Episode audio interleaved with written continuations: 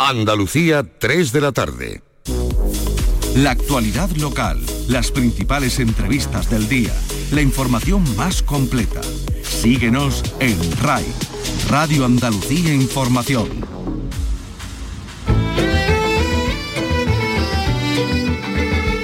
En RAI, Andalucía es cultura. Con Antonio Catón. Un saludo queridos amigos, el bailaor de Andújar, Antonio González Pulido, es el nuevo presidente de la Unión Flamenca, tal y como se ha decidido hoy en la asamblea que ha tenido lugar en el Parlamento de Andalucía. Enseguida vamos a saludar y a felicitar a quien desde estos instantes dirige los caminos de esta entidad que defiende los intereses de los artistas profesionales del flamenco, de nuestro arte más universal. Pero hoy también es un día de despedida, la de Jean-Paul Belmondo. ¿De la familia? No. Beyoncé? Pas vraiment. Alors qu'est-ce que tu fous là Oh merde Il l'enlève Este jueves será homenajeado quien fuera el rostro más conocido de la Nouvelle Vague francesa. Vicky Román, buenas tardes. Hola, buenas tardes. Todo un mito, considerado un tesoro del cine francés del que era, decían, el tipo más feo, aunque nunca se quedó atrás a la hora de seducir tanto a la cámara como a las mujeres. Atlético, con su característica nariz rota por el boxeo que practicaba, nos ha dejado a los 88 años.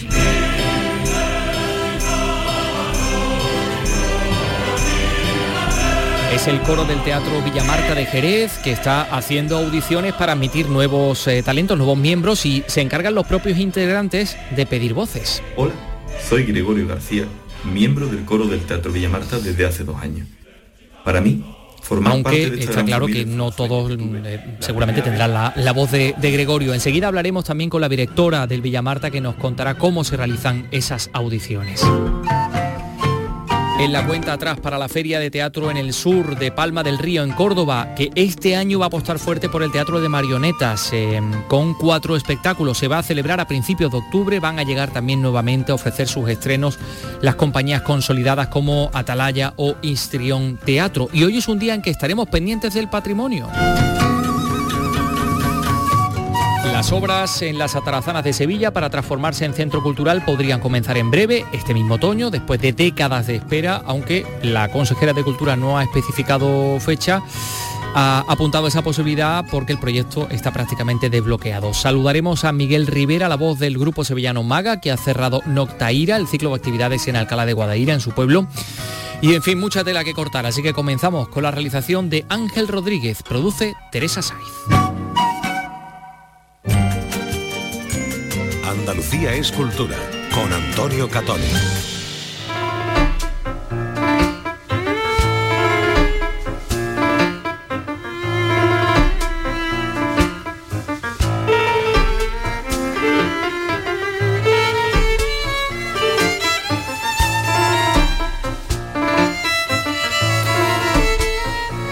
3 y 3 minutos, esta cadencia andaluza para felicitar a Antonio González Pulido, el bailador de Andújar, Jaén, nuevo presidente de la Unión Flamenca.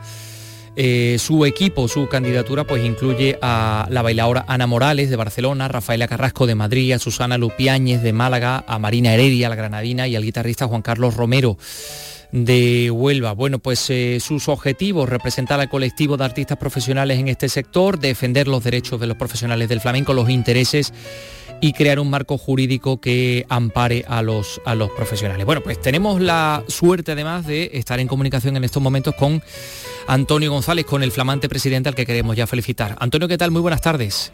Hola, buenas tardes. ¿Qué tal estáis? Enhorabuena. Muchas gracias. Bueno, porque además eh, tengo entendido que ha sido con el 74% de apoyos de esa asamblea, lo cual es un porcentaje, en fin, muy importante. Muy. Sí, la verdad que, que la candidatura ha recibido un apoyo mayoritario y la verdad que estamos muy contentos y muy felices, con mucha responsabilidad de lo que no, de lo que se nos avecina y de lo que está por llegar, pero con muchas ganas, con mucha ilusión y, y con mucha fuerza. Bueno, ¿qué quieren ustedes hacer? ¿Qué van a hacer en la Unión Flamenca? Bueno, pues hay muchas cosas por hacer, ¿no? Realmente Unión Flamenca todavía es un bebé, lleva un año y pico desde que Eva, a raíz Eva Hierbabuena, a raíz de la pandemia, pues vio la necesidad de, crear una institución, una asociación, un sindicato, ¿no? que, que diera voz y que diera, que atendiera realmente los problemas del día a día de, de, de, de este gremio y de esta profesión, ¿no? Y hoy, pues bueno, se ha celebrado la primera asamblea y sus primeras elecciones democráticas, ¿no? Para elegir a la que será la ya la, junta directiva que ha sido ya electa, que es la, mi candidatura, y afrontar pues todos los retos que están por venir, ¿no? Desde atender a la escuela, a los tablaos y, bueno, y crear herramientas y un marco normativo pues que atienda realmente a las necesidades de este gremio que somos pues, patrimonio inmaterial de la humanidad, como es el flamenco. ¿no? Uh -huh. Además, una, una, asamblea que, todo hay que decirlo, ha tenido como escenario el Parlamento de Andalucía, ¿no? ¿Eso qué, qué, qué significa también para ustedes? Pues eso la Junta Directiva anterior consiguió el compromiso con el Parlamento de Andalucía y con su presidenta hoy en día, Marta Busquets, que consiguió ese compromiso y la verdad pues poder estar en la casa de todos los andaluces hablando de flamenco y hablando de las necesidades de los artistas flamencos pues la verdad que ha sido un orgullo y un, y un placer. Vaya, me pilláis, de hecho, prácticamente ya saliendo del Parlamento, porque la Asamblea ha terminado a la una y pico, hemos tenido rueda de prensa y todavía prácticamente me pilláis por aquí. O sea que ha sido un día muy bonito para el flamenco, un hito histórico que nunca antes había sucedido y, y un día de celebración uh -huh. para el flamenco. Claro que sí. Bueno, decía usted que, que, esta unión flamenca echaba a andar pues prácticamente a raíz de la, de la pandemia. Eh, la junta directiva anterior, Eva Yerbabuena y estaba Arcángel también, bueno, pues llevaban ya un tiempo, entiéndonos, reclamando un, un relevo que era necesario, ¿no? Eso es, ¿no? Ellos, bueno, como figura de, del flamenco y, y impulsores de todo este movimiento, pues vieron la necesidad en su momento de, reclamar, de tender puentes, de crear herramientas con la administración y con todas las entidades, tanto públicas como privadas, para irle dando forma y bueno, claro, era el momento de relevo y, también ellos querían, ¿no? Democráticamente, porque fueran los socios quienes eligieran a su representante y que eligieran a la nueva junta directiva, ¿no? Ha habido dos candidaturas, mi compañero, mi compañero Chano y la mía, ha sido elegida la mía y, todo pues, con democracia, con transparencia y, de forma, pues como se deben de hacer las cosas bien, ¿no? ¿Y qué es lo más urgente, señor González Pulido? ¿Qué, qué tienen ustedes que hacer? Pues mira, lo más urgente que tenemos que hacer es irnos a la base, irnos a la escuela, irnos a los tablaos, irnos a las peñas y atender a todo ese sector para que realmente nuestras acciones y nuestra directriz llegue, al día a día de, los artistas flamencos y llegue realmente en datos tanto cualitativos como cuantitativos en, su día a día, en, su mejora salarial, de contratación, laboral, fiscal, financiera y ahí hay que meterse, hay que hay que hay que hay que luchar por, por, tanto por la parte empresarial como por la parte artística de, de poder crear lazos y tender puentes para que, que el día a día de los artistas flamencos pues estén mejor regulados y esté mejor organizado, por así decirlo, ¿no? A nivel administrativamente hablando y normativamente hablando, ¿no? Parece que bueno que soplan vientos optimistas en, todos los sectores económicos. La cultura nunca se ha, se ha parado del todo en, España en comparación con otros países europeos, pero evidentemente pues se ha visto afectada y mermada por la por la situación, ¿no? ¿Qué panorama eh, ven ustedes actualmente? ¿También son, son optimistas? Bueno, actualmente nos basamos los datos.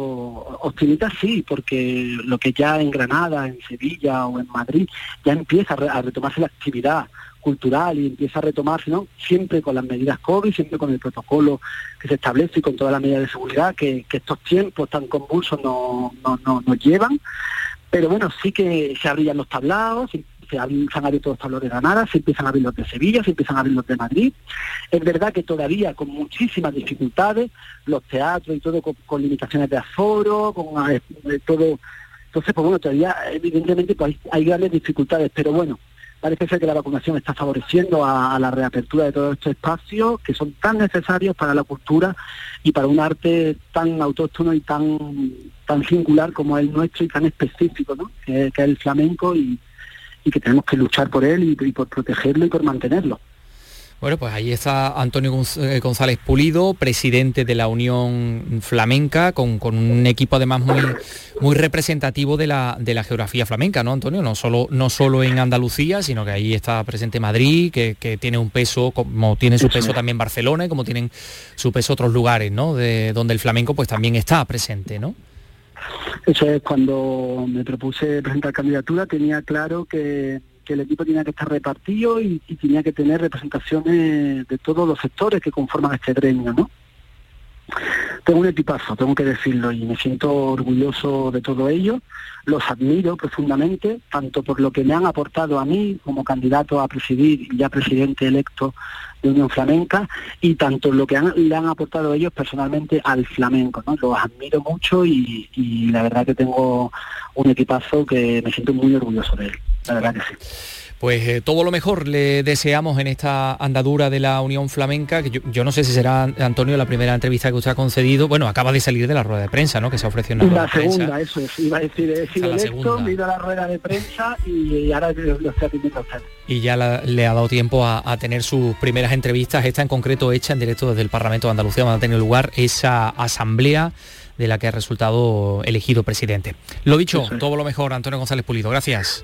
Pues muchísimas gracias a ustedes.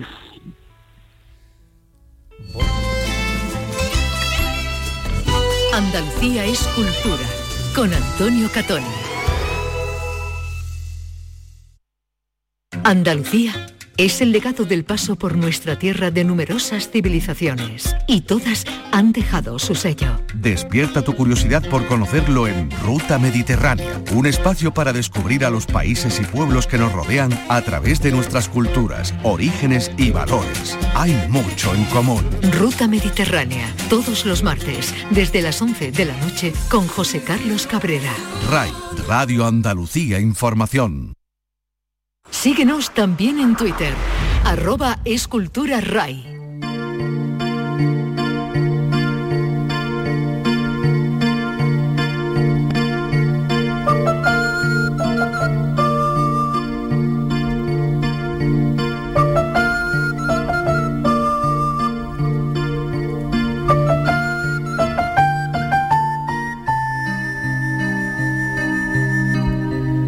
Son las 3 y 12 minutos, bueno, eh, nombre propio del día, por supuesto, el de Jean-Paul Belmondo, eh, que Francia va a despedir pues con, con honores, va a ser este jueves un homenaje eh, nacional que se le va a, a tributar. Fallecía a los 88 años, noticia que nos llegaba a Vicky la pasada tarde. sí. eh, que, nos, que nos sorprendía este intérprete, una de las figuras más relevantes de la Nouvelle Vague, considerado un tesoro nacional francés que va a ser, como decimos, objeto de un homenaje en Los Inválidos, que es el, el Panteón Nacional de, de París, ¿no? Donde creo que ya está Josephine Baker, ¿no? Sí, que también y era la- Napoleón, ¿no? y Napoleón, por supuesto, que ocupa el lugar, el lugar central, ¿no? Pero estamos hablando, evidentemente, de un lugar ubicado en el corazón de, De París, París, sí. ubicado un poco en el corazón del sentimiento de lo, de lo francés, ¿no? Ahí Y- va a estar Jean-Paul Belmondo. Y, y en la ciudad donde por donde él deambulaba en la película que, que le dio fama ¿no? y prácticamente con la que debutaba hizo otra anteriormente pero en aquella fue eh, el montaje se cargó casi todo lo que lo que había hecho estamos hablando de, de al final de la escapada Après tout, je suis con. Après tout, si, il faut. Il faut Bueno, él ha sido con, con su amigo Alain Delon, que, que hoy le lloraba, eh, uno de los actores más reconocibles de- del cine francés. Delon era el, el bello, el galán, así lo definían, y Belmondo mm, quedaba como el tipo más feo ¿no? De- Sí. del cine francés. Aunque eso no le dejó nunca atrás a la hora de, de seducir, lo mismo a la cámara que a las mujeres, porque tuvo con ella bastante éxito. Atlético, con esa característica nariz rota por, por el boxeo, un deporte que, que él junto a otros también practicaba, y con una sonrisa y una mirada muy canalla, lo que hacía de él, bueno, pues una, una figura, como decíamos, pues muy atractiva también, y un actor que sería emblemático de esa nouvelle vague, de, esta, de esa corriente de jóvenes realizadores, Sí. eh, ya desde su debut como protagonista en esta cinta que estamos escuchando al final de la escapada, junto a la malograda Jean Seberg, a las órdenes de Jean-Luc Godard, eh, en esta historia sin guion, con mucho sonido ambiente, mucho sonido directo, con mucha música, estos toques así de jazzísticos, ¿no? Y con las calles de, de París, como decíamos, ¿no? Como, como escenario.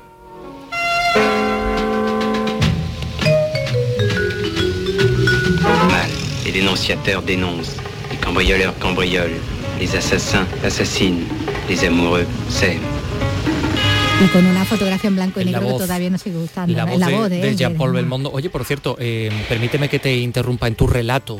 Eh, mm, le hacía, tú eres partidaria o, eres defensora del, actor de rodaje de Jean-Paul Belmondo, mm, ¿se parece la, ah, voz en español a la voz original o no? Es que no siempre tenía la misma, creo que no en todas las películas le ponían, que no es como otros actores que siempre tienen una que un actor fijo, exactamente, un actor fijo. Puede variar de todas maneras, tiene muy buena voz, Jean-Paul Belmondo, Belmondo, Belmondo, ¿no? Como en Francia. Bueno, al final de la escapada nos lo mostró, eh, nos lo descubrió en la final de la escapada, como decimos, Godard, que luego volvería a contar con, con el actor, ya todo color, eh, convertido en, en Pierrot, eh, el, el, loco. Tendre et cruel, réel et surréel, terrifiant et marrant, nocturne et diurne, solide Ahí lo ponía a leer, además, en ese pasaje. sí, sí, a leer a, clásicos. Bueno, ahí estaba con la también malograda François Dorlac, hablábamos antes de Jean Sever, que tan trágico final y prematuro tuvo, pero bueno, lo mismo ocurrió con François Dorlac, su paterné, ¿no? su, compañera en esta película, en Pierrot del Loco, hermana de Catherine Deneuve, que sería su sirena del Mississippi, ya a las órdenes de, Truffaut, otro de los grandes del cine galo de, esa época con los que él eh, trabajó, ¿no? como Chabrol, Resné, Louis Mal, Lelouch, René Clement también con Áñez Bardá, con Vittorio de Sica, eh, en películas como vemos, ¿no? Todas con directores, realizadores de mucho prestigio, que luego alternó a partir de mediados de los años 60 con otro cine ya más comercial, un cine de acción, con mucho humor, porque él hacía un poco caricatura, ¿no? De, sí mismo, era muy paródico. Sí, un poco antihéroe, ¿no? Sí, exactamente. Además con películas donde había escenas de riesgo, eh, que él además hacía sin doble. Eh, bueno, él sabía pegar, tenía una buena pegada, decía que había eh, estar, sido boxeador y, bueno, en ese sentido hizo películas a partir de, del Hombre de Río. ¿De la familia? No. ¿Fiancé? Pas vraiment. Alors qu'est-ce que tu fous là Oh merde Il l'enlève Agnès Notre prochaine escale sera l'aéroport de Rio de Janeiro. Rio Rio Rio Brésil ça ne te dit rien Le Brésil. Et pourquoi on m'enlèverait pas, moi Ne te vexe pas. D'abord, il y a une bonne raison pour Yo creo recordar que hemos hablado con Paco Comezallas del Hombre de, Río, lo hemos podido ver en Andalucía Televisión. Porque era una película además que tenía ese aire de las películas de, James Bond, o sea, este sería un reverso de, James Bond bastante más, más gamberro, ¿no? Pero que tenía también ese, ese punto que tenía las películas de, acción, ¿no? Que eran más el tipo de las de Moore, cuando hacía el 007 él. Pero una película muy, muy divertida, con mucha acción. Bueno, pues de esa forma, metido en estos otros proyectos, eh, Belmondo pasó de, actor de culto de, la Nouvelle Vache, de musa, de, masculina de la Nouvelle Vache, a actor taquillero, mm, popular, se hizo muy popular con ese otro tipo de películas como esta que estamos escuchando, muy querido también, como decimos, del público. Y bueno, mientras tanto, bueno, su vida personal pues iba también, eh, iba cambiando, iba alternando también las tres esposas que tuvo con, esos otros sonados romances con compañeras, eh, colegas de, profesión, además exuberantes como Ursula Andrews o como Laura Antonelli, que fue una de, sus últimas conquistas ¿no? conocidas. Y al mismo tiempo, bueno, iba madurando también como, como intérprete eh, y metido además en proyectos como, como director y productor de, teatro y en este sentido pues montó, adaptó y llevó a escena, protagonizándola él también muchas de ellas, pues obra desde Molière a, a pasando por, por Shakespeare. Eh, había padecido una, una, enfermedad, pero parece que ha sido las secuelas de un accidente, eh, algo más antiguo, pero que no, de las que no se había recuperado, mm, hablaban de un accidente mal cicatrizado, ¿no? Y que eso es lo que ha precipitado un poco la, muerte del actor, como decimos, a los 88 años, y convertido ya a estas alturas, después de que ya veteranos y peinando más que cana, eh, hiciera hasta un Jean Valjean en una adaptación de, Los Miserables de, Víctor Hugo, eh, pues como decimos, ha, ha, fallecido ahora y considerado por todos pues como ese tesoro nacional ya pocos tesoros nacionales del cine francés, porque estamos hablando que Alain Delon, que hoy en las redes lamentaba tanto la muerte de, su amigo, bueno, pues tenía también 85 años, que parece que el tiempo, pero bueno, visto cómo pasa, ¿no? 85 años tiene 85 tiene Alain Delon, fíjate, fíjate. Y 88 tenía Belmondo. tenía Belmondo cuando, cuando falleció. era más activo. ¿Sí? sí, sí. Bueno, pues eh, un eh, auténtico, como dice, eh, tesoro del, del, del cine, del cine francés, del cine universal, ¿no? De Jean-Paul Belmondo, a que, al que hoy hemos querido eh, recordar. Mm, tenemos también cosas que hablar también de cine, de, de- de teatro en el ámbito más, más cercano, en el ámbito andaluz, porque ya sabes, Vicky, que la Feria de Teatro en el Sur es muy importante a nivel nacional. Aquí viene muchísima gente a ver eh, lo que pasa, las compañías que pasan por aquí, cuáles son los estrenos que tenemos aquí, porque de aquí salen muchísimas contrataciones, sobre todo para compañías, ¿no? En Mm. la de Teatro del, del Sur. De Palma. Eh, de Palma del Río, claro. Se venía celebrando tradicionalmente durante 37 años en el mes de julio, en pleno mes de agosto, con los calores, en ese convento de San Francisco maravilloso de Palma del Río.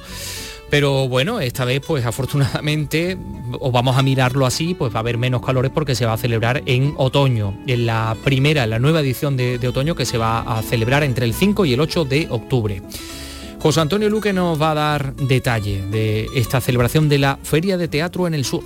Este año la Feria de Teatro en el Sur apostará fuerte por el teatro de marionetas que se hace en nuestra comunidad con cuatro espectáculos de títeres, pero la Feria de Palma quiere reforzar la apuesta por seguir siendo no solo un escaparate del mejor teatro producido en España, sino un lugar que propicie el encuentro entre los profesionales y permita cerrar negocios a las compañías. Nos lo explica Ramón López, director de la Feria de Teatro de Palma del Río. vamos a, sentar, vamos a reunir, vamos a convocar a- al sector de las artes escénicas para que encuentren eh, posibilidades de, de negocio, para que encuentren posibilidades de colaboraciones eh, diversas. A Palma llegarán este año nuevamente a ofrecer sus estrenos compañías consolidadas como La Faranda, Atalaya e Histrión Teatro. Todo lo mejor para la Feria de Teatro de Palma del Río y también para la Fundación Pérez Estrada, Rafael Pérez Estrada de Málaga, que afronta un nuevo curso. Y bueno, pues eh, en este curso, en este otoño, en la programación hay nombres eh, interesantes, muy interesantes, claro que sí. Isabel Coeset, Jorge Herralde, Elvira Lindo van a pasar por la Fundación Rafael Pérez Estrada. Esta mañana se han presentado las actividades que la Fundación va a dedicar al poeta, al abogado y pintor malagueño. Y María Ibáñez ha asistido a esa presentación y nos lo va a contar, pues claro, estupendamente. El ciclo Voces Contemporáneas que Pablo Dors inauguró el pasado mayo tendrá como invitados a la cineasta Isabel Coixet y a Jorge Herralde como personalidades claves para comprender las claves del panorama cultural actual. Ana Cabello es la presidenta de la Fundación Rafael Pérez Estrada. el editor Jorge Herralde. Es un lujo para Málaga poder tener a Jorge, que hace muchísimo tiempo que no viene con el tema del COVID. Él es un señor ya de 80 años, de más de 80 años, y podremos charlar con uno de los editores y grandes humanistas del siglo XX, fundador de la editorial Anagrama y creador de uno de los mejores catálogos literarios que tenemos en este momento, si no el mejor. Elvira Lindo, María Oruña, Manuel Vilas y Natibel Preciados, por su parte, serán los protagonistas de los encuentros planetarios, uno de los ciclos señeros organizados por la Fundación en colaboración con el Grupo Planeta. Entre los ciclos de actividades habituales se dedicará un seminario a la nueva literatura y un homenaje a Carmen Conde.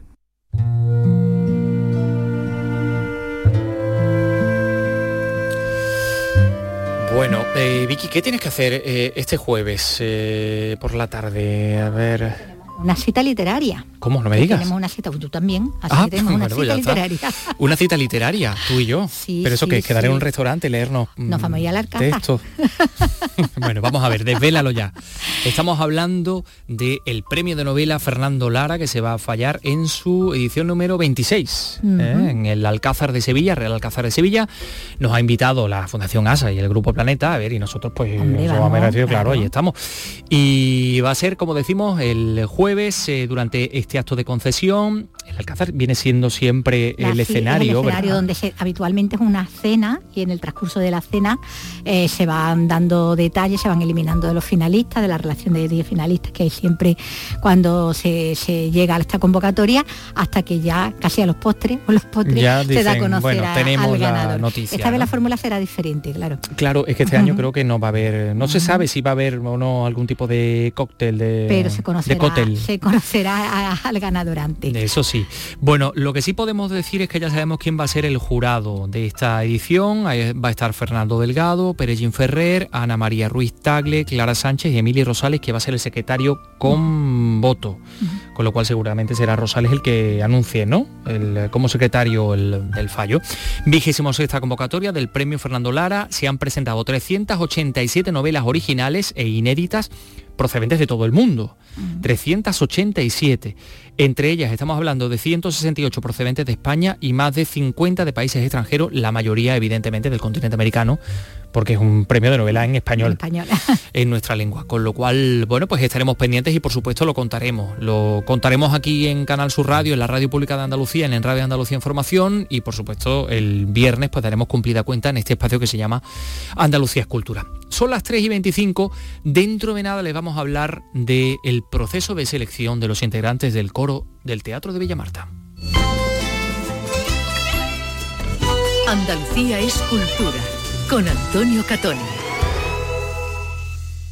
De lunes a viernes a las 4 de la tarde tienes una cita con el flamenco. Los conciertos y festivales, los recitales, los homenajes, las citas imprescindibles de este arte genuino de nuestra tierra, la mejor selección de nuestra fonoteca. Portal Flamenco. De lunes a viernes, desde las 4 de la tarde, con Manuel Curao. RAI, Radio Andalucía Información. Síguenos también en Twitter, arroba esculturaray. Tu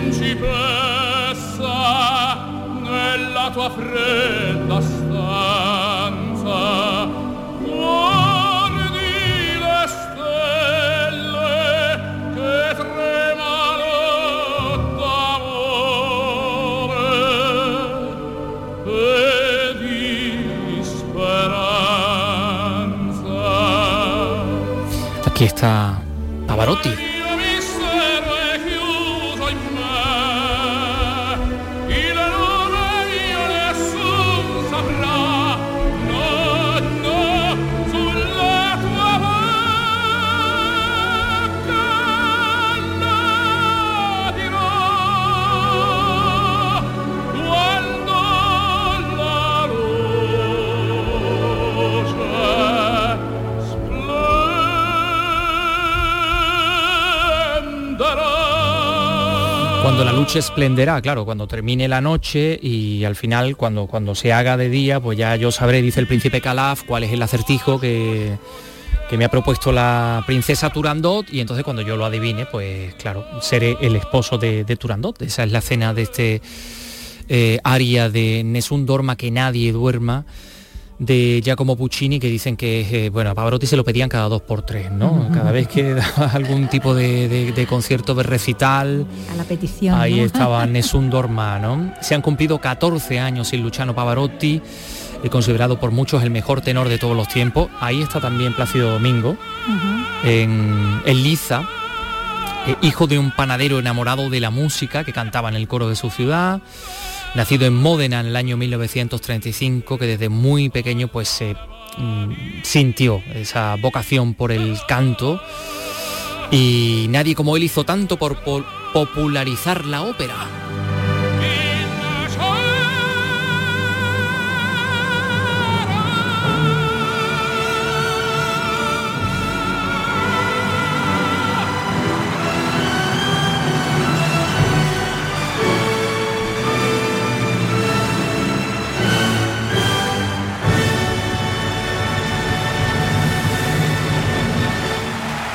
Bueno, ahí está la ovación. Dicen que llegó a cosechar hasta un más de una hora de, de aplausos Aplausos, en una en una ocasión.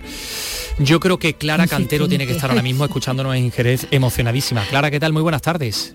Hola, muy buenas tardes. Pues sí, porque Pavarotti es increíble, ¿no? La, la voz que tiene, la carrera que hizo y, y lo que popularizó, como habéis dicho, el mundo de la lírica. Así que, pues sí, emociona. Además, es un área que emociona muchísimo. Bueno, Sobre bueno, todo bueno. después de haber participado en una producción de Turandot también, claro. Ah, claro, aquí está la cosa, que Turandote es una auténtica maravilla esa, esa obra de Puccini. Bueno, ¿y quién es Clara Cantero? Pues es la directora del coro del Teatro No, Villamarta. no, perdona. A ver. Directora no, directora no, A ver. presidente, presidente del coro del Teatro presidente del coro. Bien, bien, bien, bien, perfecto. Sí, claro, sí. director ah, eh, tiene un matiz como más musical, más artístico. Ah. Eh, eh, El director ahora mismo es José Ramón Hernández, acompañado por, por José Mi, también que ha sido mucho tiempo nuestro maestro repetidor, José Miguel Román. Bien, bueno, pues bueno es decirlo, presidente de la Asociación Cultural Coro del Teatro Villamarta.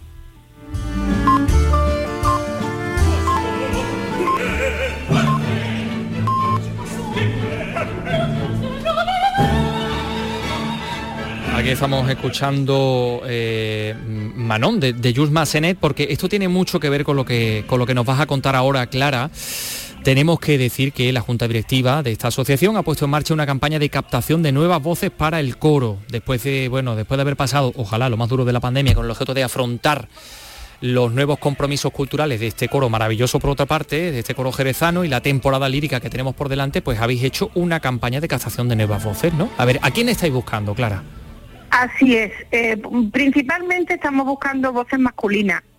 Hombre, mm, a las si se acercan mujeres también mm, no se les va a decir que no, pero realmente estamos muy necesitados de voces masculinas, sobre todo de tenores, porque hombre, tenemos una cuerda de bajos bajos barítonos muy buena y, y en- lo que necesitamos son voces agudas masculinas, que es curioso que no tengamos cuando por esta zona suele haber mucha, muchas voces agudas y me, me, me refiero, por ejemplo, que en los coros de, de, de carnaval de Cádiz y todo eso hay gente que es muy aguda cantando, sí, ¿no? sí, sí, es cierto. Y entonces, pues, eh, pero nosotros carecemos de ello, entonces hemos hecho esta labor de captación con motivo también de acercar el mundo del- de, la lírica y el coro al, pueblo jerezano también y que, el, pueblo jerezano se sienta partícipe de- del coro porque ahora tienen la oportunidad de presentarse a, a- a las pruebas que se van a hacer. En, en breve empezaremos vamos estamos estamos en ello no igual que estamos haciendo la campaña eh, publicitaria pues estamos al mismo tiempo intentando mm, aligerar las pruebas que haya para si hay masividad Sí. de gente que se Bueno, aprende se, se va a presentar allí una cola tremenda. Claro, bueno, Ojalá, eh, tengo entendido ojalá. que estáis haciendo una, una campaña muy muy curiosa también porque son los propios integrantes del coro los que animan a la gente a que se pre- a, a lo que, a que se presente, ¿no? Y una Sí, de las sí, sí. personas que ha hecho este llamamiento se llama Gregorio. Y Yo creo que pertenece a esa cuerda de barítono porque vamos, el bozarrón que tiene lo vamos a escuchar a Gregorio. Hola, soy Gregorio García, miembro del coro del Teatro Villamarta desde hace dos años. Para mí, formar parte de esta gran familia fue un sueño que tuve la primera vez que asistí a una ópera en el Teatro Villamarta. Por eso quiero compartirlo contigo. Si quieres aprender y, sobre todo, disfrutar de la música, no dudes en enviar tus datos personales como nombre y apellido y un teléfono de contacto a coroteatrovillamarta.gmail.com Te esperamos la temporada que viene con los brazos abiertos. Yo ya he tomado nota de los datos. Vaya bozarrón que tiene Gregorio, ¿no? Yo, a mí me amilanar, a- yo me quedaría, yo digo, mira, si todo el mundo es como Gregorio, yo no voy, o sea, porque es que yo, fin. Tengo ¿eh? claro, Además estáis echando para atrás a mucha gente.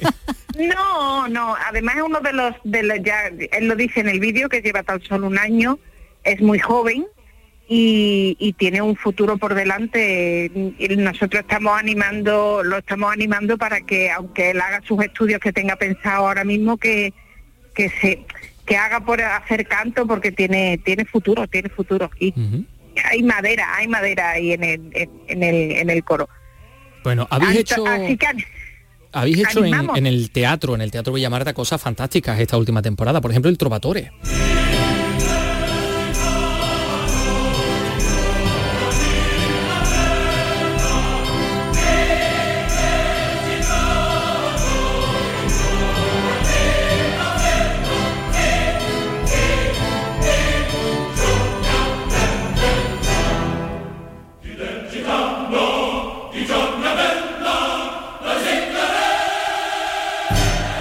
La chingarela, la gitanilla, que esto es también muy propio de Jerez. Eh, Clara, eh, tienes que animar a toda la gente que te está escuchando ahora a presentarse a, la- a las audiciones. No sé cómo lo vais a hacer, a partir de cuándo, danos datos. Eh, las audiciones a partir de ya. Mm, eh, tampoco. entonces, animamos a todo el mundo que te- esté ilusionado, que le guste la música, que le guste la lírica, que quiera aprender, que quiera codearse con, con artistas y cantantes y directores de orquesta y de escena mm, de nivel nacional e internacional. Es decir, que te, que te codeas con gente muy importante y, y se aprende muchísimo, se aprende muchísimo. Eh, la que te habla lleva, si Dios quiere, el 16 de abril 25 años en el coro del Teatro Villamarta. Ojo. Y, y te hablo del coro y de la y de las cosas que se desarrollan en el coro y la ilusión que hay como el primer día, de verdad, sinceramente.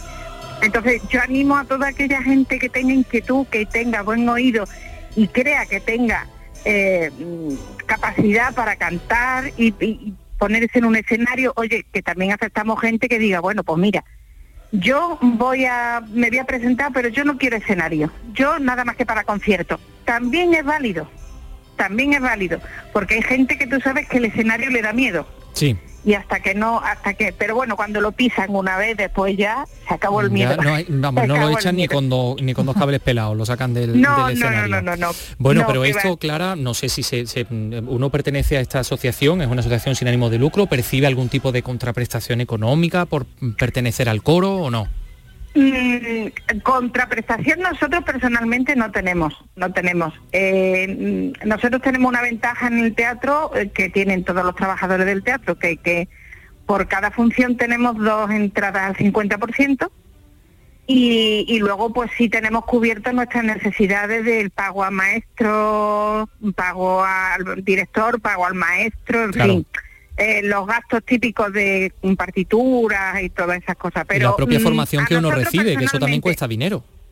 ¿El qué? Que la propia formación Perdón. que uno recibe como miembro del coro, que eso también cuesta dinero, decir. Efectivamente, mira, a mí se me han dado casos de personas que han venido de fuera ah, y se han, se han, ah, han entrado en el coro del Teatro de Villamarta y me han comentado fuera de por Madrid, por Barcelona, por Bilbao, la gente paga por pertenecer a un coro como este.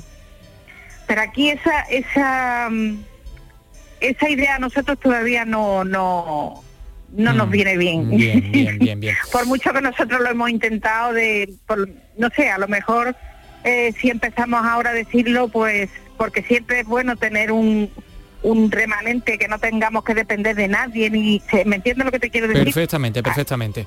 Esto también lo habéis cantado vosotros. Aquí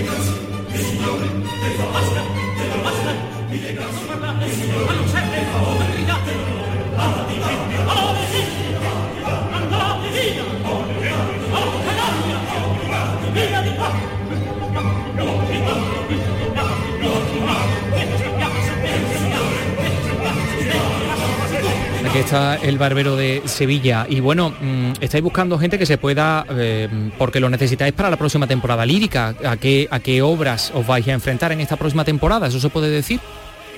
Yo mm, voy a recordar eh, que, que el, el que esté animado para presentarse mande un correo con sus datos personales y un teléfono de contacto Sí. a coro del teatro villamarta arroba gmail.com coro teatro villamarta arroba gmail.com coroteatrovillamarta arroba gmail.com. gmail.com y nos vamos a enfrentar pues en primer lugar tenemos en octubre eh, Bernarda Alba pero es en la casa de Bernarda Alba que es una ópera muy nueva mm, del mm, director Miquel Ortega que además nos dirige él.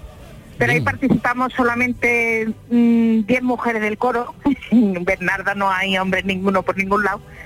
Y, y luego, pues sí, para enero, por ejemplo, tenemos Manon, que es una ópera francesa preciosísima. La hemos escuchado al principio de, de Jules Massenet. Exactamente. Que necesita muchísima gente y entonces, pues, mm, y, y- y es compleja. mm, Sí. No es difícil de cantar, pero es compleja en el sentido de que tiene muchas voces, tiene muchas divisiones, entonces hace falta eh, quórum, nunca mejor dicho. Bueno, pues entonces Así nada. que, Clara, queda dicho coroteatrovillamarta.gmail.com. Ahí se pueden presentar todas las eh, candidaturas, las, las propuestas. Ustedes evidentemente luego tendrán que escuchar a las personas que quieren pertenecer al coro. Habrá una, una audición, pero bueno, en cualquier caso, que estén atentos a todas las noticias que lleguen desde la Asociación Cultural del Coro Teatro Villamarta. Muchas gracias por estar con nosotros. Mucha suerte, Clara. Muchísimas gracias a vosotros por vuestra atención y por, y por vuestra dedicación. Hasta luego.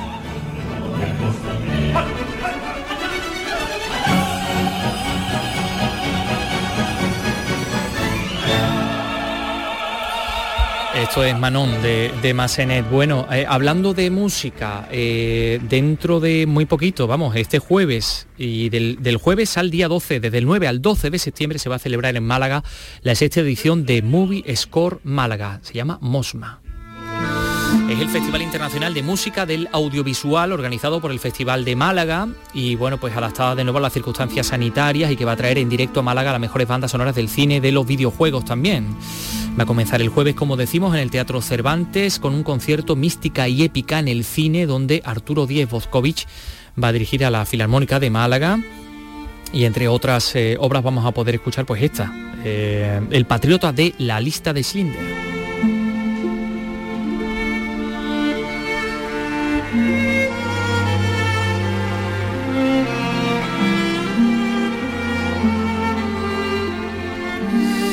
Bueno, vamos a venirnos arriba, enseguida vamos a hablar de patrimonio. Quedan minutos, eh, 20, 20 minutos para las 4 de la tarde.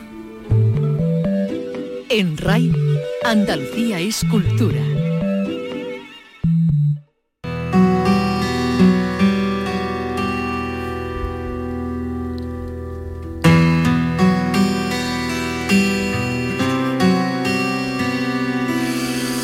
Bueno, bueno, bueno, bueno. Eh, en fin, las obras de las atarazanas de Sevilla, las atarazanas, reales atarazanas, creadas en el siglo, no sé si 12 o 13, me parece que 13, 13 ¿no? 13, exactamente. Ese edificio que ahí está esperando en transformarse o para transformarse en un centro cultural, pues esas obras podrían comenzar este otoño después de décadas de espera. La consejera de Cultura ya este lunes algo decía, ¿no, Vicky Román? aunque sin especificar una fecha, sin pillarse demasiado ¿no? a la hora de dar una, una, fecha concreta, sí que anunciaba que el proyecto está ya prácticamente desbloqueado, 28 años después de, del cierre de, de este emblemático espacio, que como tú dices ha sido astillero real, impulsado por Alfonso X el Sabio y que tan importante papel jugó también durante todos esos años de comercio ultramarino con América tras el descubrimiento y que fue transformado después en cuartel de, artillería, va a empezar pronto por fin las obras para ser pues ese esperado espacio cultural, como lo hizo brevemente a comienzos de los años 90, después de que lo adquiriera la Junta de Andalucía y como se proyectó hace ya más de una década al cederse para albergar el Caixa Forum que acabó haciéndose, como sabemos, junto a la, a la Torre Pelli, buscó otro, otro emplazamiento. Ese proyecto de rehabilitación, tantos años bloqueado, ahora parece ya más cerca de, llevarse a cabo, una vez que se han superado, parece, todos los informes de la Comisión de Patrimonio, como contaba la consejera de Cultura, Patricia del Pozo. Estamos en la recta final, ultimando los últimos detalles, eh, fin, administrativos, jurídicos, los últimos detalles ya, para que puedan comenzar las obras cuanto antes.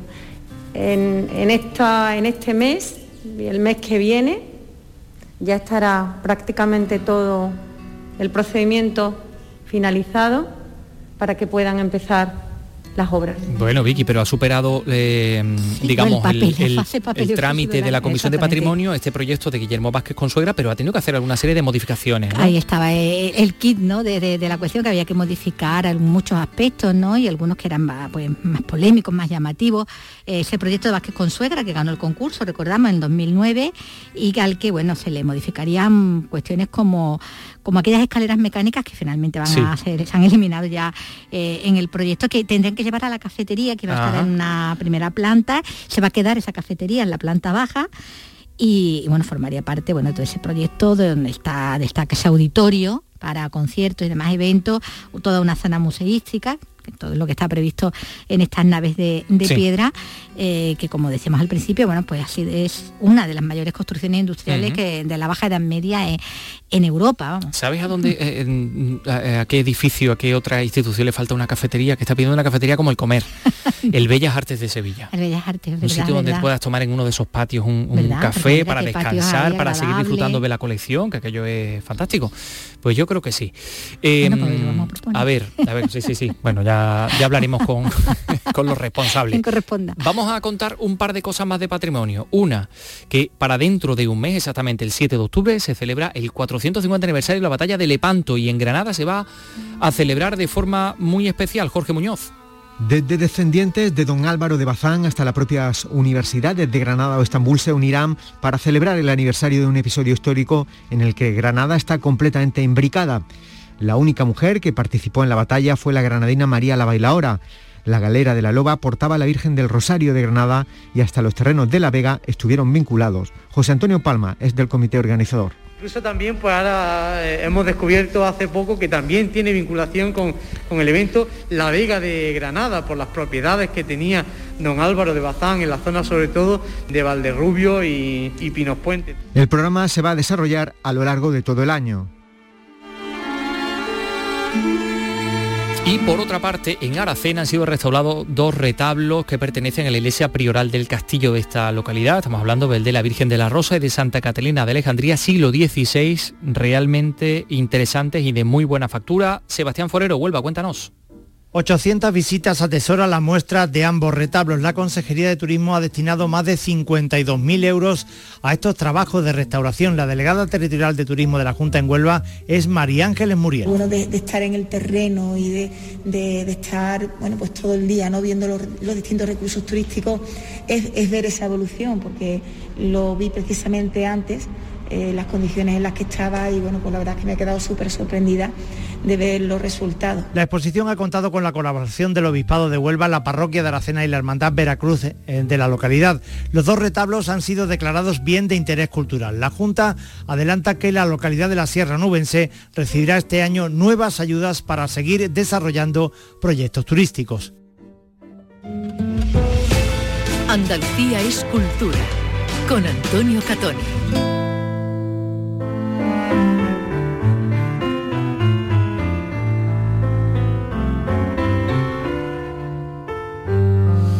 Son las 3 y 46 minutos. Enseguida hablamos con el cantante de Maga.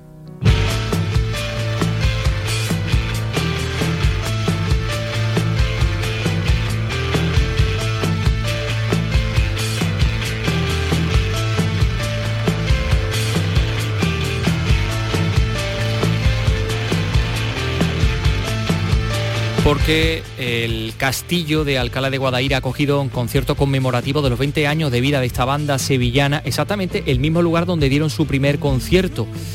Eh, en este momento estamos en comunicación con el, con el cantante, con el alcalareño eh, Miguel Rivera. Miguel, ¿qué tal? Muy buenas tardes. Hola, muy buenas tardes, ¿qué tal? Bueno, estamos? habéis cumplido 20 años con un reencuentro con vuestro público, que sois de, de Alcalá, y además en un sitio tan especial, ¿no? Que ha supuesto esto. Bueno, pues ha supuesto como mmm, volver un poco a la casilla de salida, pero con, con, el bagaje de 20 años de carrera. ¿no? Nosotros tocamos en un, en un, pequeño festival que se organizó, eh, pues eso, hace 20 años, eh, en el cual tocábamos Australian Blonde y nosotros. Y de hecho, pues teníamos prácticamente cuatro o cinco temas editados en un EP y el, nuestro primer LP aún no había salido, vamos, de, hecho ni siquiera nos habíamos metido a grabarlos. Eh, ahí se estrenaron algunas canciones que después se convertirían en, en, repertorio histórico del grupo, pero en ese momento aún estaban en, digamos, en fase absolutamente primigenia. Y no te imaginabas tú la cantidad de veces que ibas a tener que cantar aquellos temas que estaban recién nacidos, ¿no? Bueno, eh, este año pasado mmm, además habéis publicado tres sencillos. ¿En qué estáis metidos ahora? ¿En qué está Maga en estos momentos? Pues mira, estamos preparando eh, otro, otros adelantos, precisamente, ya que tú sabes que ahora, eh, digamos, el, formato de, disco completo eh, se ha quedado, entre comillas, un poco obsoleto y la gente va sacando adelantos hasta que conforma de alguna manera un, grupo de canciones y, y, después pues se publica se publican juntas en un EP pero por ahora estamos eh, sacando adelantos, single. Como tú bien has dicho, sacamos tres el año pasado y estamos preparando un, un próximo lanzamiento que seguramente llegará a luz antes de final de año. Mm, y, y, va a haber ahí voces que van a colaborar con vosotros, va a haber, eh, pues no sé, colaboraciones en, esa, en esos temas, porque además de hecho estáis grabando en estudios donde, bueno, pues ha grabado Lori Meyer, ha grabado en Ivy Suite, ¿no? De sí, gente. de hecho, efectivamente, en, en las otras dos canciones, esa la del año pasado, eh, colaboraron tanto Anne Bici como, como Noni y Lori Meyer. Eh, creo que esta canción eh, vamos a vamos a ir un poco desnudo sin sin el arropo de, de, compañeros de profesión vamos a intentar eh, completar un- un- una canción. De hecho, estamos seguros de que va a ser realmente del gusto de nuestros seguidores porque es una canción muy pegadiza. Pero sí es cierto que vamos a hacerla nosotros solos. Mm, Bueno, eh, ¿cómo va la historia de la pandemia? ¿Qué, qué, en fin, ¿cómo os ha influido? Y, y no sé cómo os va ahora. ¿Notáis, vais notando si esto se va despertando? Sí, sí, sí, afortunadamente se, no- se ve algo de, de luz al final del túnel. El año pasado fue bastante duro, la verdad. Me imagino que como le ha pasado al resto de los compañeros. Eh, y es cierto que, que poco a poco eh, se ha ido levantando un poco esa telaraña que nos cubría todo. Mm, hay gente que está más activa, otros que están menos. Nosotros estamos un poco en, un término medio. Estamos haciendo eh, sobre todo trabajo creativo, pero después a nivel de directo, eh, la verdad es que yo no me puedo quejar, he estado haciendo bastantes acústicos y actuaciones así un poco especiales durante este año. Y bueno, el broche de oro ha sido este concierto que hicimos el viernes pasado en Alcalá. Ahí está, en Alcalá de Guadaira y ese concierto que servía para cerrar la quinta edición del festival Noctaira, que es una cita cultural eh, en, el que, en la que no solo había música, sino que además había espectáculos infantiles, teatro, incluso visitas guiadas y bueno, pues tenemos también a la concejal, la delegada de Cultura del Ayuntamiento de Alcalá de Guadaira, Rosa Carros. Rosa, ¿qué tal? Buenas tardes. Muy buenas tardes. Bueno, ¿qué balance hacéis de esta, de esta edición? Pues el balance que hacemos es bastante positivo, ya que este año en la quinta edición, como bien dices, pues hemos conseguido aumentar el número de espectadores de, de Nostalgia. Eh, en total han sido unas 3.100 personas las que han empezado por todos y cada uno de los de las diferentes actividades que se han puesto en, marcha. Desde aquí saludar al cantante de, de Maga e- ese concierto, ¿no? Que fue nuestro nuestro colofón, por decirlo de alguna manera, a todas las actividades de Nostalgia, que como bien decimos, pues esta es la quinta edición y Mm. se ¿no? y se consolida como la programación cultural y turística del verano de Alcalá. donde además habéis tenido algo muy muy interesante que ha sido la noche de San Miguel, ¿no? Eh, con ese centro del barrio de San Miguel que es la cuna de la soleá de Alcalá. Así es, es, la noche de San Miguel el año pasado debido a, a las medidas COVID pues no la pudimos llevar a cabo. Este año eh, eh, decidimos que fuera eh, la actividad final como colofón a, a Nostaira eh, un tanto peculiar debido a, pues, a todas las medidas que tenemos que poner en marcha pero igualmente no la gente se ha ido encantada, han disfrutado muchísimo, hemos dado voz eh, a artistas alcalareños como puede ser Maga, eh, eh, el grupo de mujeres teatral del barrio San Miguel y para nosotros pues un orgullo, ¿no? Que tanto alcalareños como visitantes pues puedan disfrutar también del talento local. Mm, Miguel, yo mm, seguramente te pondré en un aprieto al preguntarte si conoces el soniquete de la soleá de Alcalá, porque es como una marca, ¿no? También, ¿no? Del, de Alcalá de Guadaira o de los panaderos. No me lo sé, no me lo sé. Eso, no- eso no te lo sabes, ahí, ahí te cogió, ahí te cogió. Pero bueno, Sí, totalmente. mm, seguro que conoces bien esa zona, como todo, como todo el, eh, la localidad con esos fantásticos pinares de, de Oromana, el, el castillo impresionante. Y bueno, pues así ha terminado eh, Noctaira. Mm, lo que sí te quería preguntar yo, Miguel, es eh, mm, de, de actuaciones en los próximos, en los próximos meses, ¿dónde os vamos a poder escuchar? Pues mira, eh, la verdad es que en diversos lugares con diversas formaciones, porque aparte de Málaga tengo, tengo siempre cosas en la cabeza y tengo, tengo un proyecto, yo publiqué un libro el año pasado y que se convirtió en un, en un espectáculo escénico y lo hacemos el 18 de septiembre en Ferrol. Eh, y después en diciembre hay algo más con, con Maga en acústico. Ahora mismo no tengo el calendario delante, pero sé que de aquí a final de año tenemos unas cuantas actuaciones. Eso suena muy bien. Miguel Rivera, de Maga, gracias por estar con nosotros, enhorabuena por ese, por ese concierto 20 años después y, y gracias también Rosa Carro, delegada de Cultura de Alcalá. Un saludo a ambos. Un saludo, y un saludo Rosa. ¿Quién es el dueño de todos los mapas del mundo?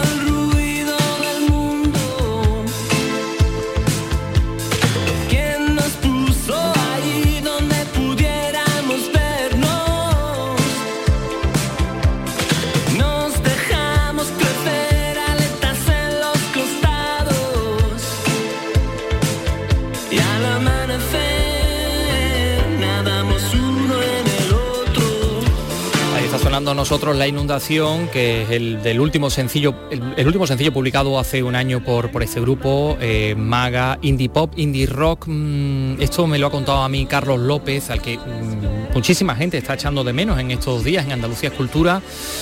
No se pueden ustedes imaginar la cantidad de correos, de llamadas que estamos recibiendo preguntando dónde está Carlos López. Bueno, Carlos López está en otros menesteres, pero anunciamos que va a regresar eh, dentro de, no mucho a este espacio que también es el suyo.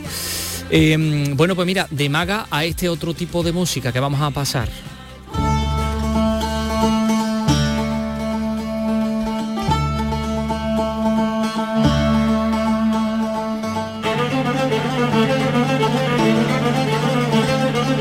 Es el grupo Macharavilla que actúa esta noche en eh, las noches de los Jardines del Real Alcázar de Sevilla por un espectáculo que tiene por nombre Algarabía Mediterránea y Casida Oriental. Es un, es un trío, estamos hablando de un proyecto fundado en Sevilla en el año 17, que bueno, aborda eh, el repertorio tradicional de distintos países del Mediterráneo y también del, eh, Próximo Oriente, así como obras clásicas de la música árabe. Y hay varios eh, instrumentos musicales, ahí hay un, hay un cello como ustedes pueden escuchar, el buzuki, el clarinete, que se sumergen en las aguas del Mediterráneo.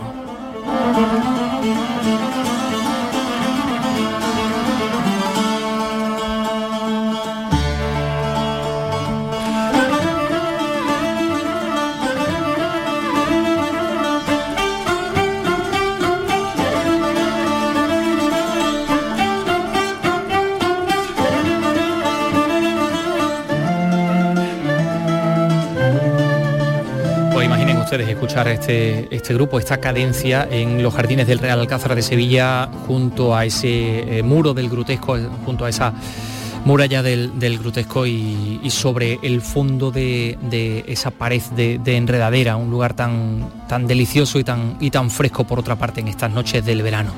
Les anunciamos que mañana vamos a hablar con el responsable, con uno de los responsables de la eh, Fundación Ibáñez Cosentino, que está implicada en la ampliación del Centro Pérez Siquier de Olula del Río en Almería que ha ampliado sus instalaciones y bueno, pues ha añadido mm, hasta 12 salas donde la fotografía del autor almeriense, de este eh, fotógrafo de prestigio mm, en España y dentro, dentro y fuera de ella, pues eh, recoge la obra, como decimos, de este fotógrafo mm, que ya tiene una edad y que, y que sigue estando activo y que sigue haciendo fotografías maravillosas. La ciudad de la cultura de Olula del Río se completa de esta forma su oferta artística y como decimos, pues nuestra eh, productora mm, Teresa Saiz ya mm, ha entrado en contacto, en comunicación con los responsables, mañana estaremos con ellos.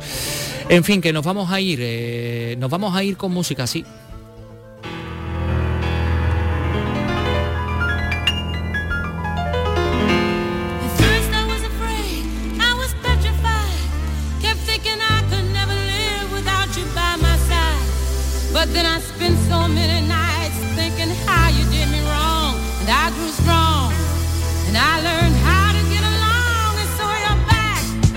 Bueno, sí, hoy en, el pabellón de Andalucía de la isla de la Cartuja, donde hacemos este programa de radio, también tenemos que decir que vamos a sobrevivir a este calor sobrevenido, porque no sé qué ha pasado con el aire acondicionado, que estamos aquí, eh, mm, bueno, Miki Román y un servidor mm, como pollitos dentro este, de, este, estudio. Sobreviviremos nosotros también. ¿Y esto a qué viene? Pues para que eh, hoy cumple 78 años esta voz la de Gloria Gaynor. Mañana regresamos a las 3 de la tarde en este programa que se llama Andalucía Escultura Saludamos también a quienes nos escuchan de madrugada, que sabemos que son unos cuantos, un buen puñado de oyentes de la Radio Pública de Andalucía. Y bueno, lo dicho, nos pueden escuchar ustedes también a cualquier hora a través de la APP de Canal Sur y en canalsur.es. Hasta mañana.